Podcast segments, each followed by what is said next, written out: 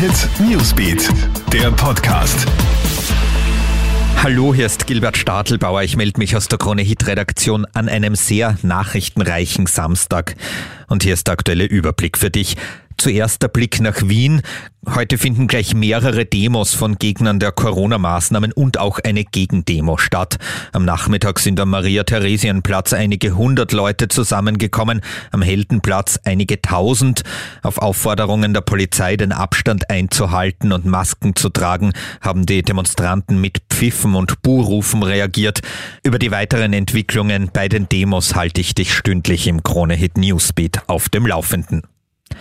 Die hochansteckende Corona-Variante dürfte bei uns schon recht weit verbreitet sein. Das zeigt eine Stichprobe der Medizinischen Uni Wien.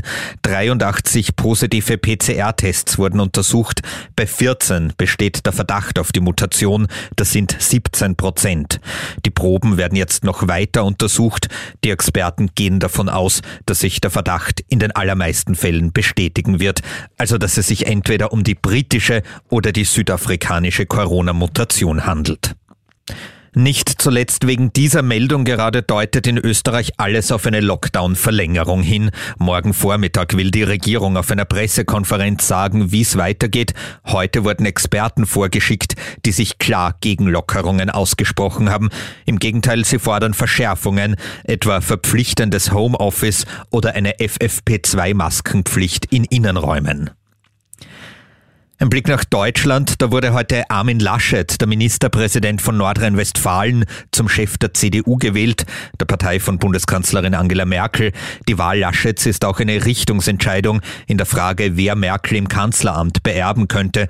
Im Herbst stehen ja in Deutschland Bundestagswahlen an. Wilde Szenen. In der S-Bahn-Station Wien-Mitte hat ein Betrunkener zwei Männer auf die Gleise gestoßen. Zum Glück ist zu diesem Zeitpunkt kein Zug eingefahren. Einer der Männer wird verletzt, der andere rennt davon und hat sich bislang nicht bei der Polizei gemeldet. Der Täter wird gefasst. Augenzeugen berichten, dass der Mann ohne erkennbaren Grund auf die Männer losgegangen ist. Und das war top. Manuel Feller gewinnt heute sein erstes Skiweltcuprennen, den Herrenslalom in Flachau. Schau dir das coole Siegesfoto an, online auf KroneHit.at. Das war der aktuelle Newsbeat Podcast. Bis zum nächsten Mal. Tschüss. KroneHit Newsbeat, der Podcast.